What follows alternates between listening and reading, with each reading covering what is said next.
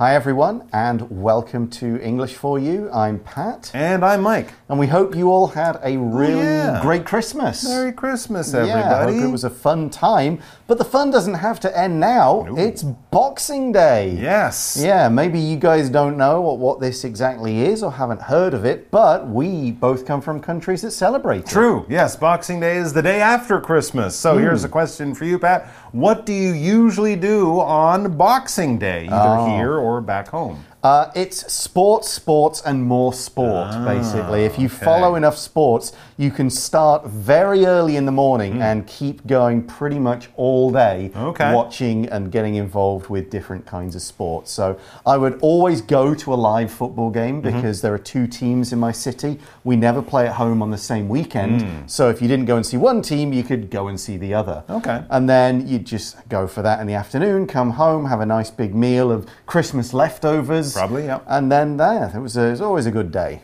Absolutely. And as a kid, well, as a kid, I used to just love playing with my toys. Mm. Because Christmas Day is actually quite busy for many families. Right. You might open your gifts in the morning, possibly go to church. Yeah. And you got to come home and start cooking dinner, and then all your relatives come over. Yep. And then you have dinner, and by the time everyone leaves, you're exhausted. So, Boxing Day, having the day off after Christmas, the day after, that was kind of the day when you could really get into the things you got and start reading those books or playing those games or playing with those toys. So that was another fun thing. It's kind of the re- more relaxing day Mm. Yeah. of the two Christmas holidays, the two days of Christmas. You might have a holiday. Yeah, we'd often see like the other side of the family that we didn't see on Christmas Oh, Day, okay. that kind of thing Yeah. as well. Your You could- mom's family or your dad's family. yeah, different. This year we're with them. Next year we're doing it with them. But you'll get Boxing Day, that sort of thing. Yeah. But what is the story of Boxing Day? What kind of stuff happens on it? Let's read through our article and find out. Reading. The Christmas fun continues with Boxing Day. Christmas Day in the UK and parts of the Commonwealth is a very special occasion. You'll get as stuffed as the turkey you'll be eating. Gifts will be exchanged, games will be played, and fun will be had by all. However, these countries also celebrate another day on December 26th. Boxing Day. Boxing Day originated in the UK in the 1830s. It was the only day off for lots of people, including servants. Their employers often gave them boxes of gifts or money, which is likely where the day's name comes from. Now, in much of the Commonwealth, Boxing Day is a continuation of the Christmas fun. Many sporting events happen on this day. In the UK, soccer and rugby teams play. In Canada, it's ice hockey, while Australians and South Africans play cricket. Boxing Day is often a day for shopping too, because stores will typically offer big discounts. So, if you love Christmas, you'll surely love Boxing Day as well.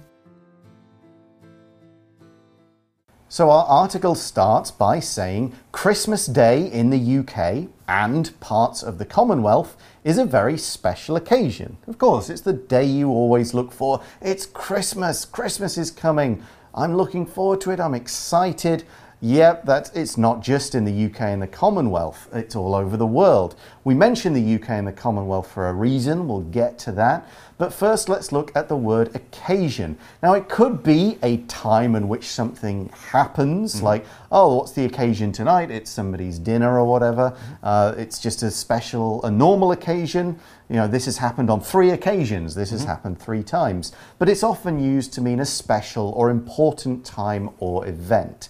For example, the restaurant will be closed tonight for a private occasion. Maybe someone's booked it for their birthday hmm. or a wedding party. It's a special time. some kind of special celebration, but yes, we're not saying exactly what it is, but it is definitely a slightly more special time. Now, it says you'll get as stuffed as the turkey you'll be eating. Yeah, this is what we often do on Christmas. You eat a lot.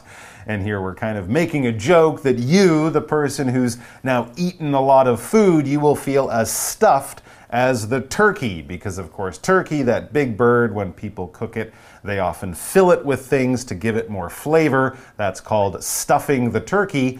And this adjective, to be stuffed, basically is to be really, really full. If you stick as much of something into another thing, almost so that it explodes or it starts falling out of the top again, then that thing is stuffed. You might fill your your uh, luggage with uh, with you might stuff your luggage, I should say, with souvenirs and gifts when you're on your way back home. So it really is hard to close your bag. It is absolutely stuffed.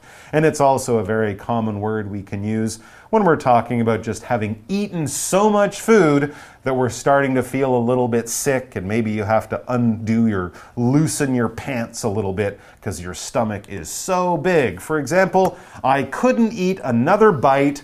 I'm stuffed. Mm -hmm. Not even a mint. So we've got our language in focus in that sentence as well. Let's check that out. So our language in focus uses as followed by an adjective or adverb and then another as.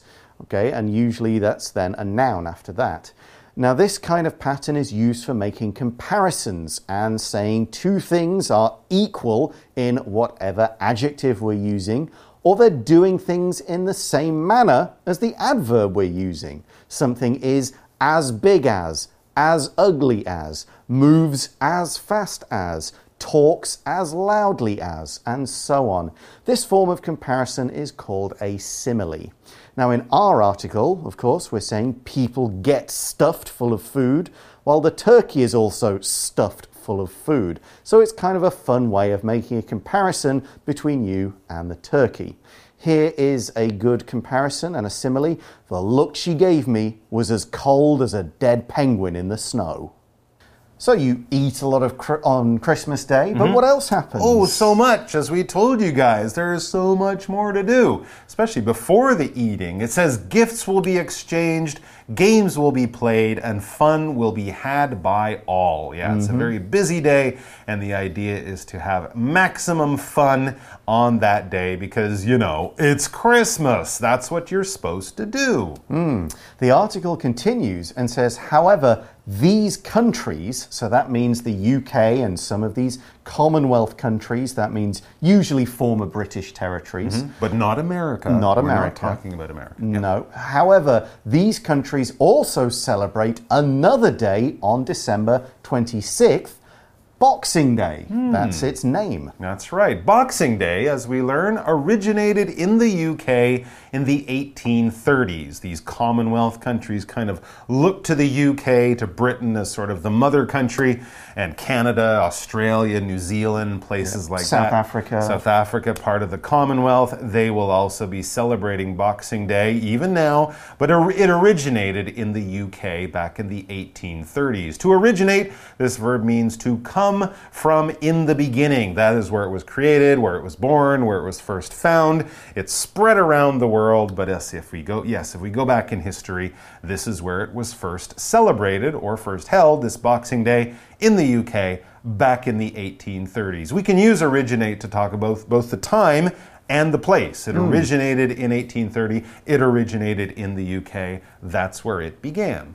Okay, what do we learn about it? It was the only day off for lots of people, mm. including servants. Okay, okay. So that's an important idea here. Servants in rich families would work on Christmas I Day, would, yeah. making the dinner, cleaning up. Right. But they got the day after off so they could be with their own families. So for them, it was kind of like that's their Christmas. Mm. So here we use this preposition including. When we use including, we mean that this thing is part of the group of what we've just mentioned. So many people, including servants. We could say many people, and this included servants if we mm -hmm. use include as a verb. It is part of this group of things we've just mentioned. Here's an example Arthur has trained in many styles of dance, including ballet, and tap.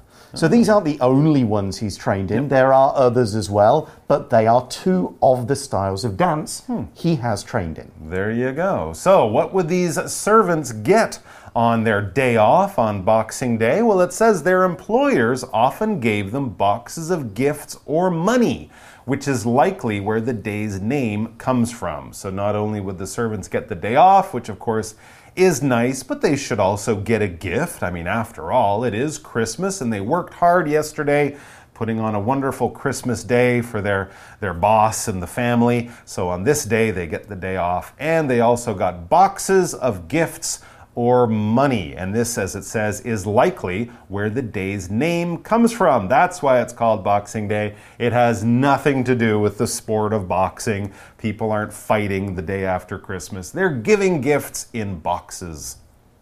Yeah, and so this was something they would be given by their employer. An employer is someone who gives you a job, or maybe someone who you work for.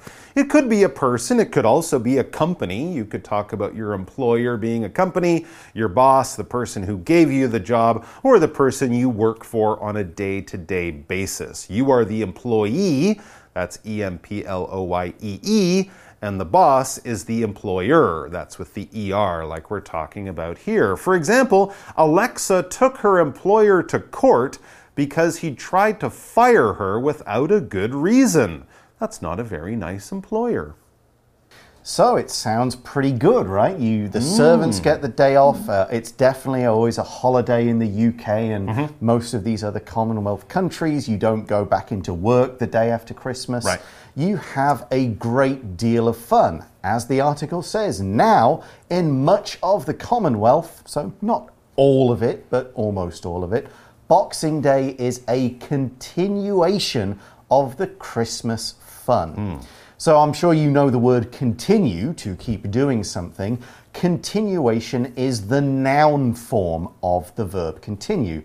It's used to say that a thing is still going on. It's whatever was going on in the past, whatever it was connected to, it has not stopped yet. Something is still going on with this particular activity or idea or something like that. Absolutely. It says many sporting events happen on this day. Mm -hmm. So, since everyone has the day off and they all have time to relax at home, one thing people would love to do is to watch some games on TV, sporting events. We're talking about sports like soccer, rugby, cricket, things like that. And this is kind of like in America on Thanksgiving and also on New Year's Day. They have a lot of American football games, mm -hmm. whereas in the UK and other Commonwealth countries, they will have lots of sports. You guys will probably watch football. I'm yep. sure in Australia there's cricket. I think in yep. Canada we have lots of hockey games. Mm -hmm. So it's a wonderful thing to do when you're relaxing at home. Put on the game.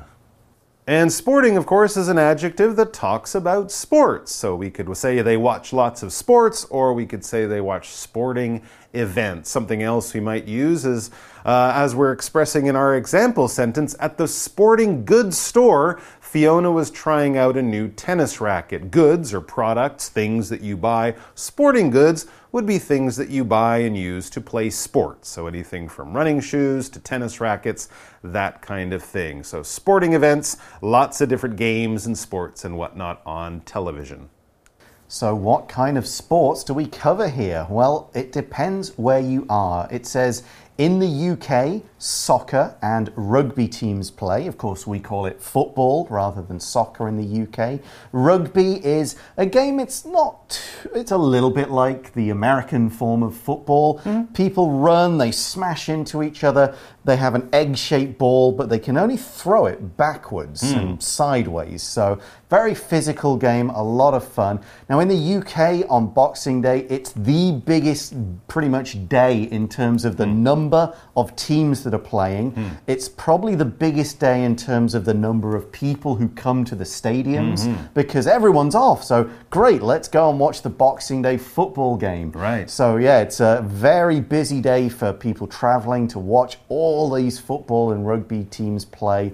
It's a lot of fun. It's a great day to go to a game because there's always mm. a lot of excitement -hmm. and happiness. Everyone's fresh off Christmas. So, yeah, that's definitely what I would do go and watch a football football game. That's great. It's often one that families will also go Yes. to, right? Kids getting soccer tickets for Christmas Yeah. would be a big, exciting thing, and the fact you're going to a game the next day would make it even more special. And then as we move to different countries, all we do is switch the sports. It says in Canada, it's ice hockey, or hockey as we would call it, while Australians and South Africans play cricket. So it really doesn't matter where you are, people are enjoying these different sporting events depending on the season and the sports that they play. But the idea is to go out there on your day off, the day after Christmas, and sort of, you know, finish off your Christmas with a really great day down at the game. Yeah, Australians, uh, they play cricket. Uh, it's always in the stadium in Melbourne, the Boxing Day match. It's usually a very big match,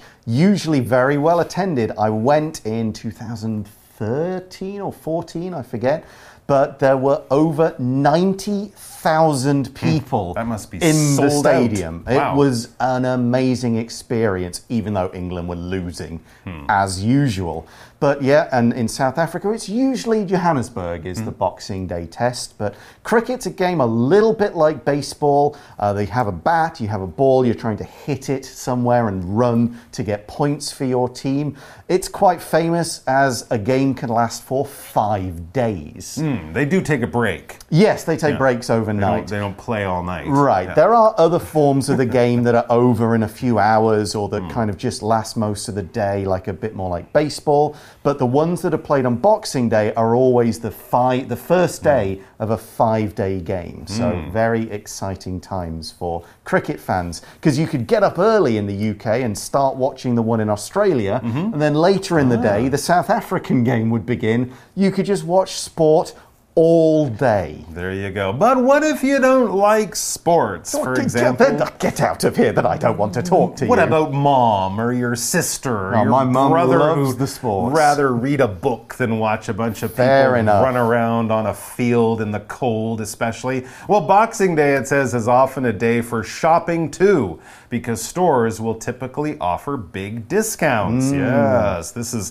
I think for a lot of people, this might be more important than all the sports because everyone loves a big discount. Now, when we talk about a discount, we're here, we're using it as a noun, although it could be a verb. We're basically talking about a lower price, like you might find in a sale. When you see those signs that say 70% or 30% off or half price or something, they're announcing a big discount that, of course, they're hoping will attract a lot of shoppers to buy stuff. It says, uh, since this jacket is slightly damaged, do you think we could get a discount? Do you think we could get a lowered price? Now, stores do this because they often have a lot of stuff they didn't sell for Christmas and they want to get rid of it because they're going to get a whole bunch of new stuff, especially for spring and summer. So they'll often have these big discounts. And sometimes, I mean, they're crazy. You could get a PlayStation for 80% off if a new version of the, the machine is coming out this year, the store doesn't want it. So go down there. People wait in line from early in the morning because you really can get some crazy discounts if you go out to those Boxing Day sales. In Canada, though, you have to brave the cold hmm. weather to go out and get the discount. Yeah, I did it in Australia. We finished the day at the cricket and then we went shopping and bought a whole bunch of clothes. So we filled our Boxing Day with all the right activities. Which is why the article says so if you love Christmas, you'll surely love Boxing Day as well. It's just more of the same. You can still play games, you've got the day off, loads of sport to watch, shopping to do, and as Mike said, if you're not into any of that, you've still got a day off to eat Christmas food, hmm. play with Christmas toys when you're not quite so busy. It's great. Now, in that sentence, we use the phrase as well. You'll love Boxing Day as well. As well just means also, too. You're saying this the same as the thing before. Okay, that's all we've got time for in the article, but don't go away just yet. We're going to go to our For You chat question. For you chat. So, our question is How else is Christmas celebrated? And what do you know about the holiday's history. Oh, well, Christmas, of course, has a very long and interesting history. I think one of the most interesting things is a lot of the traditions we think of really aren't that old. The mm. idea of like having a Christmas tree in your home, that's only a little bit more than 100 years old. So a lot of these traditions, Santa Claus, Christmas trees, Christmas carols, these are fairly modern things. And I think another interesting thing is that in different countries, they actually open their gifts at different times. Yep. I remember I used to know a girl, she was from Germany, and they used to open their gifts on Christmas Eve. Okay. And I always thought that was so weird. So we used to, you know, I would give her a gift, she would open it on Christmas Eve, she would give me my gift, I would save it until Christmas Day, but there was all these these very interesting, slightly different traditions. Yeah, you might remember Mike and I talking about Iceland some hmm. few months back, and they always gave books at Christmas. Oh, Do you okay. remember that? Yeah, yeah. Uh, yeah, I've got a friend who's from a Polish family. Mm-hmm. They have a very important midnight mass tradition. They go to church. Oh, I like that. Midnight at Christmas Eve, very special ceremony for them all. Right. Very big Polish kind of community My family does occasion. that too in Canada. Oh, cool. So, yeah, there's lots of different ways. Some people take the religious side, some people pay attention to the gift side. For some people, it's all about the food.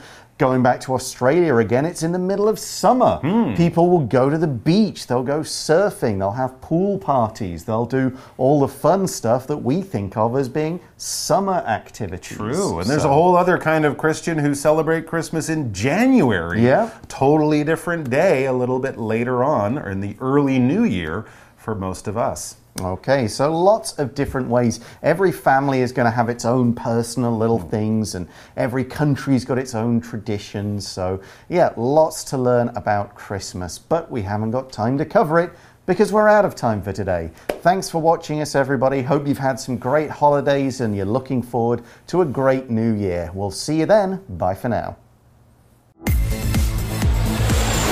Vocabulary Review Occasion. It's Sam's birthday on Saturday, and we'll celebrate the occasion by having a party. Stuffed. Danny and his friends were stuffed after they spent two hours at the Hot Pot restaurant. Including. Seven students failed the test, including Max, who only scored 51. Employer. The workers refused to come back to the office after their employers did not pay them on time. Sporting. Baseball games are Tom's favorite sporting events. Discount. The restaurant near the university offers a 15% discount for students to help them save money. 智慧小补帖。 Originate.